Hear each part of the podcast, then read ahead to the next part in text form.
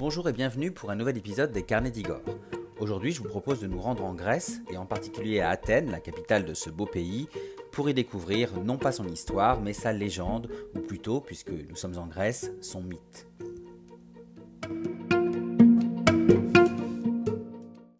Direction la Grèce donc, la terre des mythes par excellence, et intéressons-nous à Athènes, une cité riche d'histoire, de patrimoine et de légendes, dont l'influence s'est répandue au-delà des frontières grecques. En effet, Athènes est une ville dont l'histoire riche et complexe, qui remonte à plus de 4000 ans, a marqué de son empreinte l'ensemble des civilisations européennes et même au-delà, en Asie mineure par exemple.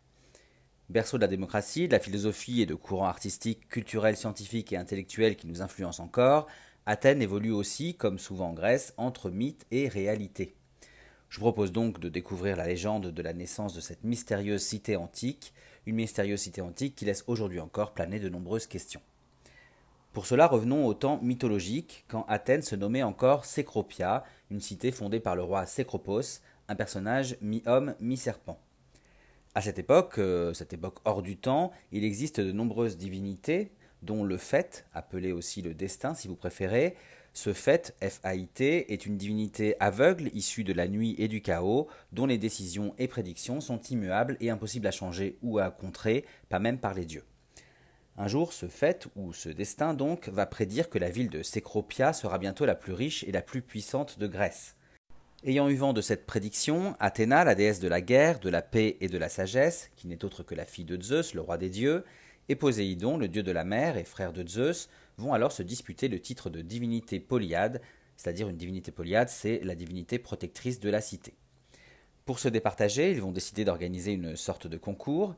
Ils vont ainsi réunir les Athéniens, ou plutôt euh, les Cécropiens, puisque à l'époque Athènes ne s'appelle pas encore Athènes. Donc ils vont réunir ces Cécropiens sur l'Acropole.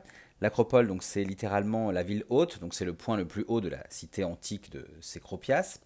Euh, donc euh, Poséidon et Athéna réunissent les Cécropiens en haut de l'acropole et ils leur proposent d'offrir chacun un cadeau euh, à la ville, un cadeau qu'ils vont juger donc le, plus utile à cette cité.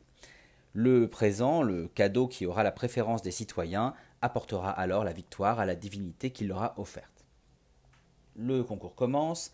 D'un coup de trident, Poséidon fait alors jaillir une source d'eau salée en haut de l'acropole, garantissant ainsi aux Athéniens la maîtrise des mers. Sachez qu'une variante raconte qu'il aurait offert un étalon noir invincible pour apporter la puissance guerrière donc aux Athéniens. Enfin, aux futurs Athéniens en tout cas. De son côté, Athéna choisit de faire don à la ville d'un olivier, un olivier qu'elle va planter au sommet donc de l'acropole. Les avis sont partagés au sein de la population entre ces deux offrandes. De leur côté, les hommes choisissent l'eau salée, qui peut apporter la victoire et la, gloire pardon, par euh, les mers, ou euh, selon l'autre version, ils choisissent le cheval, symbole de force, de courage et de victoire euh, pour la guerre. Et quant aux femmes, elles vont choisir l'olivier, symbole de paix et de sagesse, mais surtout parce que contrairement à la gloire qui est incertaine, l'olivier est garant de rendement durable et ses produits, eux, sont bien réels.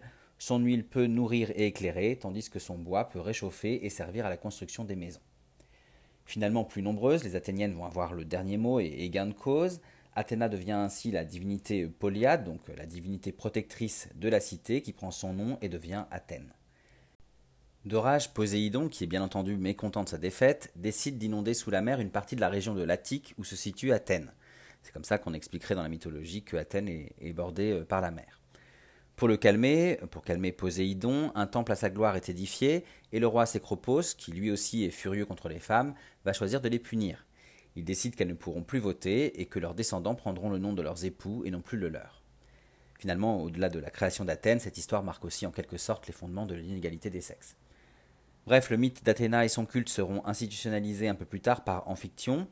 Amphictyon qui est l'époux de la petite fille du roi Cécropos. Il est devenu roi après avoir détrôné son beau-père, Cranaos, et une fois sur le trône, il va décider d'instituer officiellement le culte d'Athéna dans la ville d'Athènes. Comme vous le voyez, c'est donc dans la légende qu'Athènes est née, protégée par Athéna, l'une des déesses les plus importantes de la mythologie grecque. Ainsi, si vous avez la chance de visiter l'acropole d'Athènes, vous pourrez voir les temples et monuments qui ont été bâtis pour honorer la déesse des monuments qui ont été notamment érigés au 5e siècle avant notre ère, à la demande de Périclès, un homme politique riche, influent et fin stratège qui sera élu aux plus hautes fonctions de, la ville. Je propose donc de, vous en présenter rapidement quelques-uns de, ces édifices. Ils rappellent Athéna et son importance pour la cité antique. Vous avez d'abord donc sur l'acropole bien sûr le célèbre Parthénon. C'est un monument grandiose de style dorique en marbre blanc. Il a été bâti entre 477 et 432 par le sculpteur Phidias et les architectes Ictinos et Callicrates.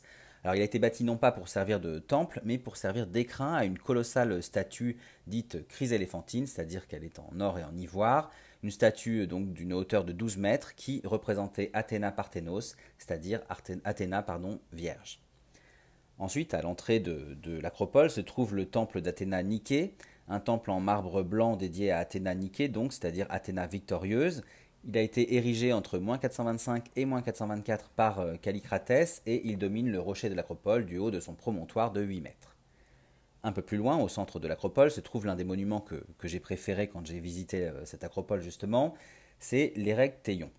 Il a été bâti après la mort de Périclès entre 421 et 406 et il est en lien avec le mythe que je viens de, vous raconter, puisqu'en effet on dit que ce temple, euh, qui se divise en deux parties, conserverait les corps des deux rois euh, légendaires euh, d'Athènes, Sécropos, donc le roi mi-homme mi-serpent, et son père Érecté.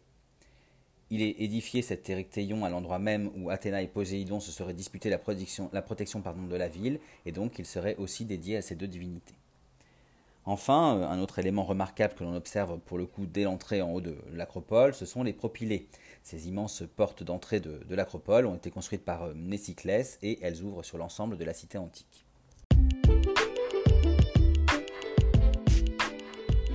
Voilà, j'espère que cette nouvelle anecdote vous a plu.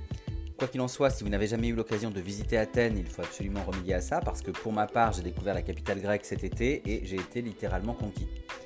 Pour le reste, je vous invite également à vous rendre sur mon blog, lescarnedigore.fr, pour découvrir d'autres anecdotes et d'autres visites de mes lieux historiques et culturels favoris dans les articles et les podcasts dédiés. Et vous pouvez aussi me suivre sur Facebook, Instagram, YouTube et TikTok pour retrouver toutes mes actualités en photo et en vidéo. Et je vous dis à très bientôt pour d'autres aventures, d'autres anecdotes et d'autres visites.